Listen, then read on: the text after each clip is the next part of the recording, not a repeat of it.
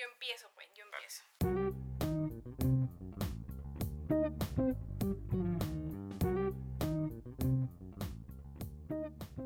Hola, soy Ibis. Hola, yo soy Hasir. Y hacemos este podcast llamado Papás Millennials, porque ya estamos hartos antes de empezar la paternidad. No, mentira.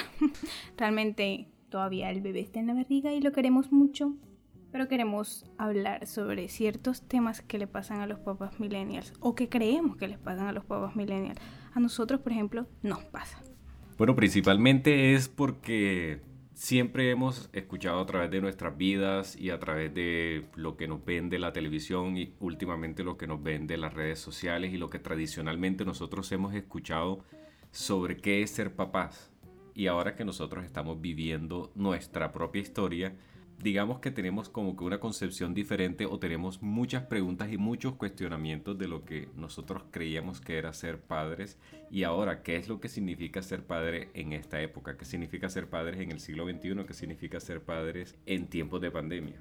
Para una pareja de, de, millennials, nosotros tenemos 30, 33 años, es como difícil de entender y es como que un poco eh, eh, que sentimos... Eh, están invadiendo el espacio y todavía no, no somos padres y ya sentimos que están invadiendo un espacio con tantas cosas que nos dicen, tantas cosas que vemos, tantas cosas que leemos, tantas cosas que están pasando alrededor de la maternidad y la paternidad.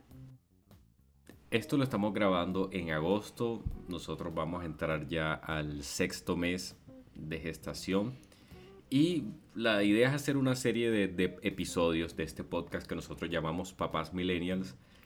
Contar, bueno, primero quiénes somos, cuál es nuestra historia, cómo nos conocimos, qué era lo que nosotros pensábamos antes de convertirnos en padres o antes de entrar como en esta nueva aventura en otros episodios queremos hablar de lo que es eh, la, romantización de la maternidad. Sí, por favor, y no estoy diciendo que la maternidad no sea algo bello, solo que de verdad siento, siento que romantizan demasiado la maternidad. También hablaremos de eh, todo eso de ser consciente ya del embarazo, de, de los cambios físicos, de todos esos síntomas que como mujer debemos aceptar porque muchas nos pasa, hay muchas que no, prácticamente solo les crece la barriga y no les pasa nada más, gracias a Dios, pero hay muchas como yo a las que no les pasan y bueno, todo lo que es el merchandising, el marketing alrededor también de, la maternidad, que eso vemos mucho. Sí, porque ahora ya lo, que es todo el tema del embarazo, o sea, o sea hay, hay ya como unas normas sociales establecidas y ahora hay que, hay que tomarse eh, ciertas fotografías en ciertos tiempos, hay que hacer revelación del sexo de tal manera, hay que, hay que vender la paternidad de una, de una manera que, por ejemplo, nosotros en lo personal no estamos de acuerdo con eso y nosotros no lo hemos llevado así, entonces, pero ya eso en otros episodios eh, lo, hablemos, pero igual no todo, o sea, no todo tiene que ser como que tan, tan siniestro, tampoco crean que vamos a hablar siempre de manera tan negativa de lo que es ser padres. Porque igual nosotros, o sea, yo siento que esta etapa de mi vida, y así también, la estamos queriendo, obviamente. O sea, amamos, es una niña, amamos a la bebé y amamos el hecho de saber que vamos a ser padres, de que vamos a traer un hijo a este mundo y que vamos a tratar de hacer todo para que sea feliz, tenga calidad de vida y sea un buen ser humano. Y bueno, todo eso.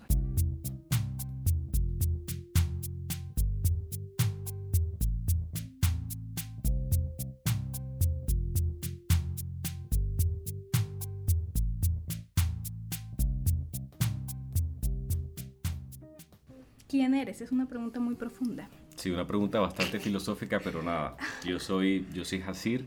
Vale la pena decir que en estos momentos estamos viviendo en Cartagena, estamos en Colombia. Hasta los 30 años y ahora tengo 33, yo no me había planteado como tal tener hijos.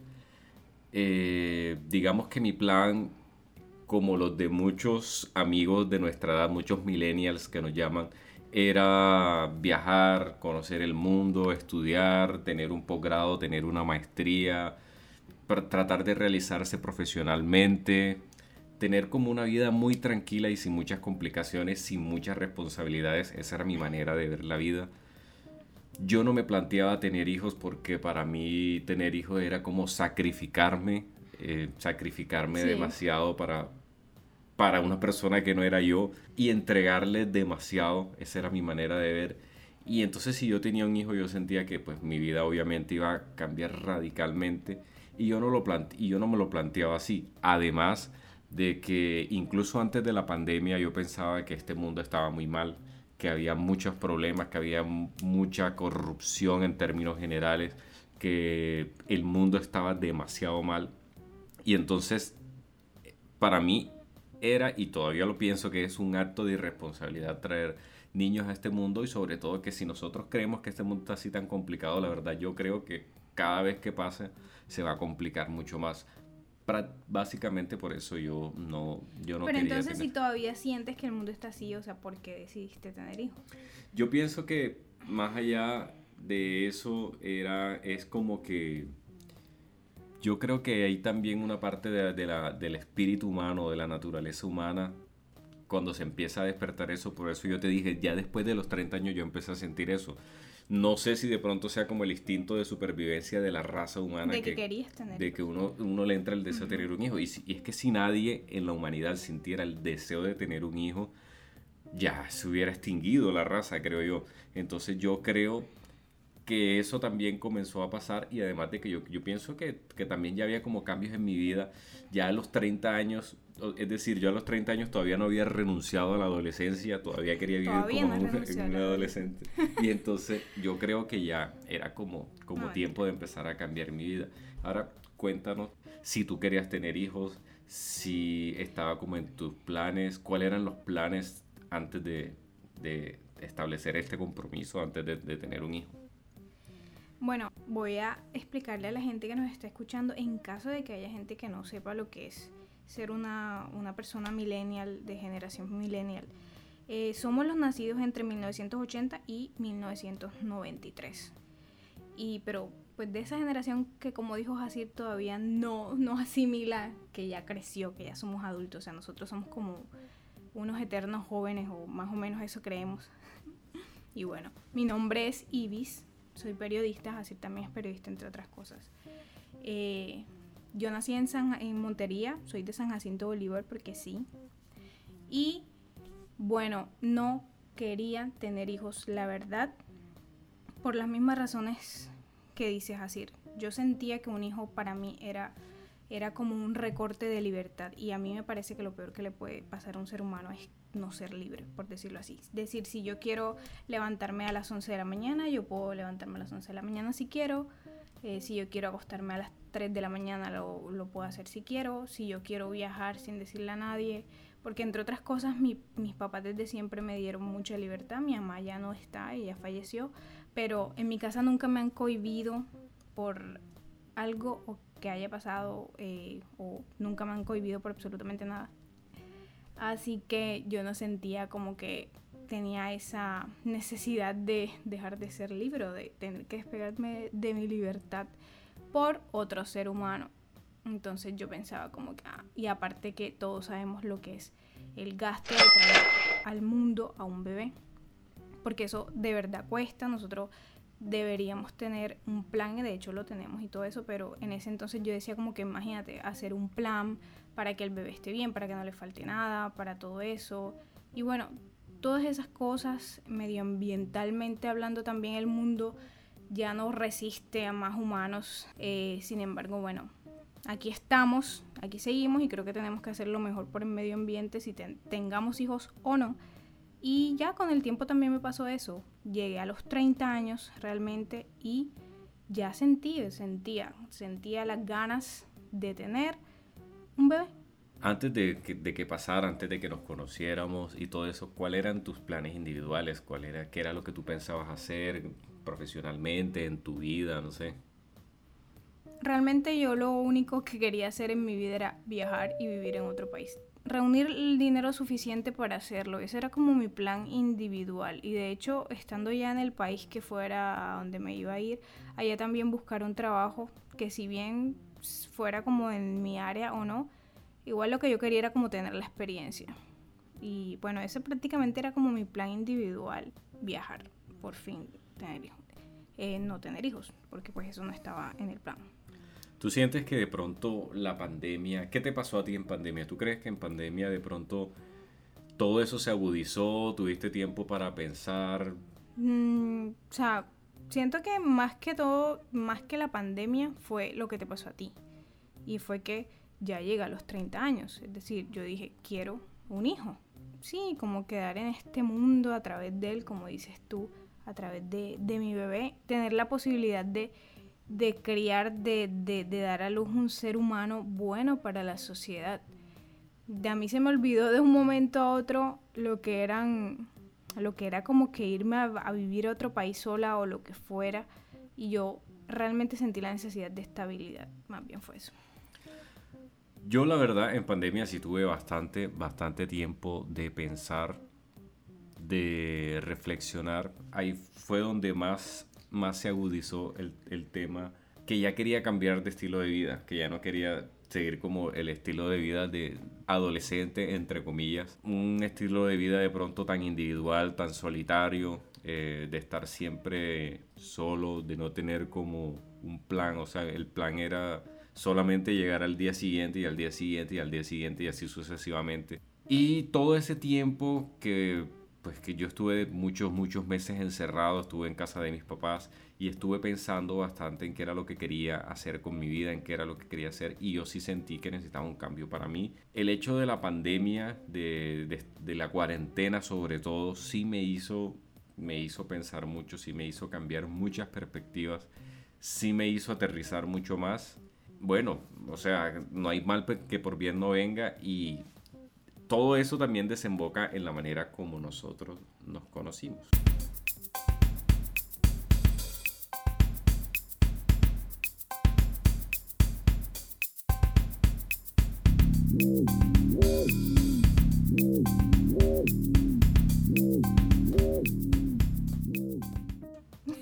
Si quieres, comienza tú. A nosotros nos da pena echar este cuento, pero bueno, por favor entiendan. No, mentira. En realidad sí eh, creo que somos dos seres humanos que se conocieron en el tiempo que era, Dios sabe cómo hace sus cosas. Amigos, yo soy católica.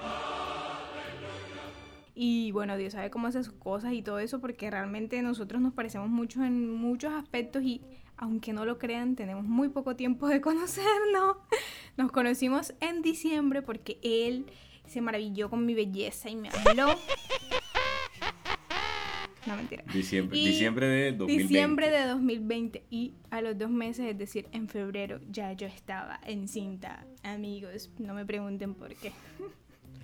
En realidad nosotros, ¿qué? Duramos como un mes y algo, casi dos meses solamente conversando por... Hablando todos los días a todas horas. Sí, cualquier día, no sé, como que comenzamos a conversar y, y, ahí como medio en serio y medio, medio en broma o mamando gallo, como decimos acá en Colombia, sobre, oye, sí, deberíamos tener un hijo, ¿será que debería pasar algo así? ¿Tú qué dices? ¿Qué tal? Y así como hablándolo muy folclóricamente, dijimos, bueno, sí, está bien cuando nos veamos, tenga, tenemos un hijo y, y ya, y listo. Ah, bueno, sí, dale, dale.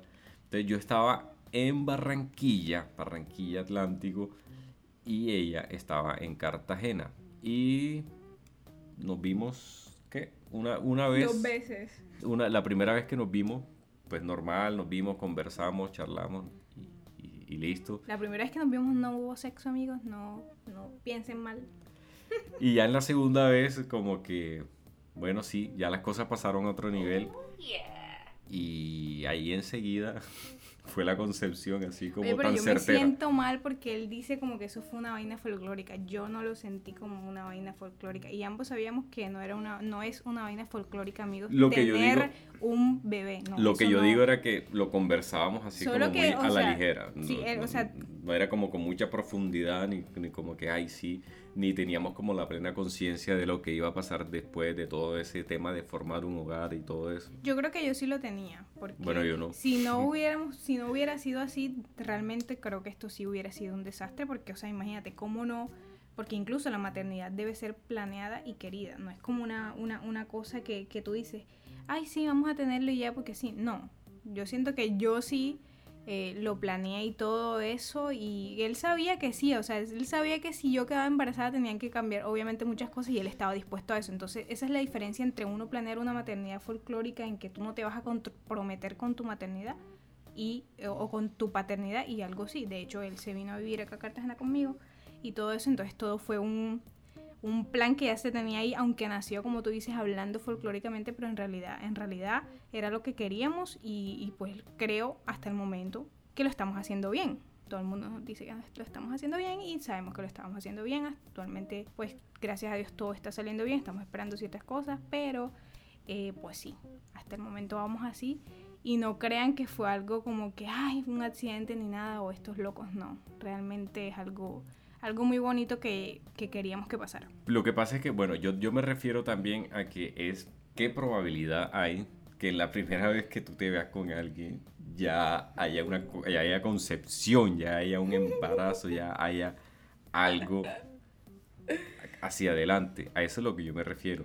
De nosotros, yo creo, o por lo menos yo no tenía, yo no estaba tan seguro de que eso fuera a pasar así tan, tan Sí, como que tan certero ya, tan preciso.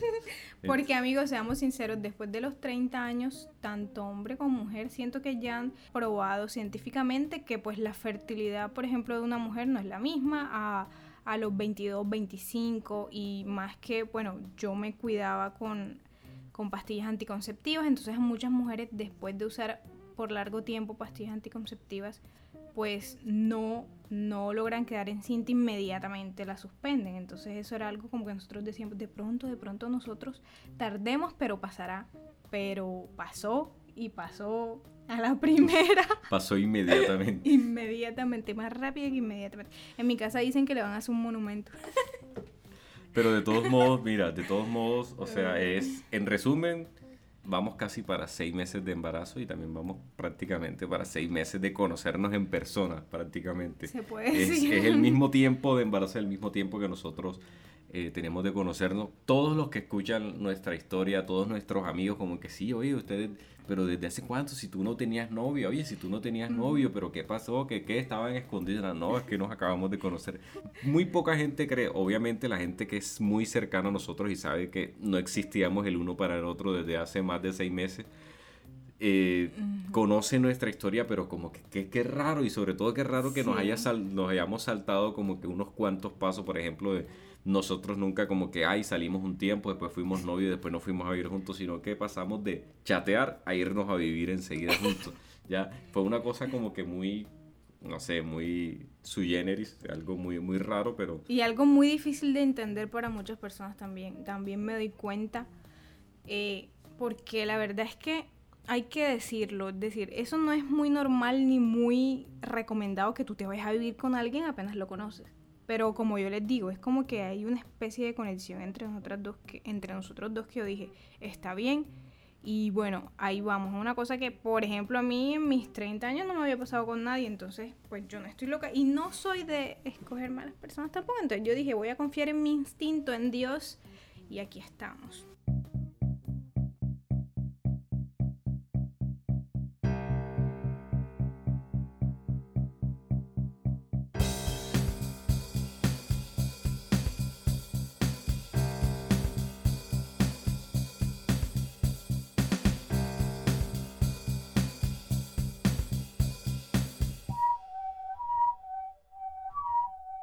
Bueno, la verdad, esa es como quien dice nuestra fase inicial de nuestra historia. Como ven, es muy poquito tiempo, entonces como que con relación a eso no hay de pronto demasiado que contar porque apenas los acontecimientos están ahí como en pleno desarrollo. Queríamos comenzar por el principio, contarles más o menos cómo nos habíamos conocido, cómo había comenzado todo, la particularidad de nuestra historia eh, en estos minutos básicamente eso era lo que nosotros queríamos contarle en este primer episodio de nuestro podcast Papás Millennial. La verdad le damos muchas gracias por habernos escuchado en cualquier día, en cualquier momento del espacio temporal de la plataforma de podcast. Y vamos a, estar, vamos a tratar de subir periódicamente episodios. En el próximo episodio nosotros vamos a conversar, Ivy, sobre la romantización de la maternidad. Pues sí, eso es un tema en el que yo voy a hablar mucho. Muchas gracias a todos por escucharnos y nos encontramos y nos escuchamos pronto. Y eso es todo por esta vez. Chao amigos y ojalá nos sigan acompañando y ojalá nosotros también tengamos ganas de seguir grabando, lo cual esperamos que pase.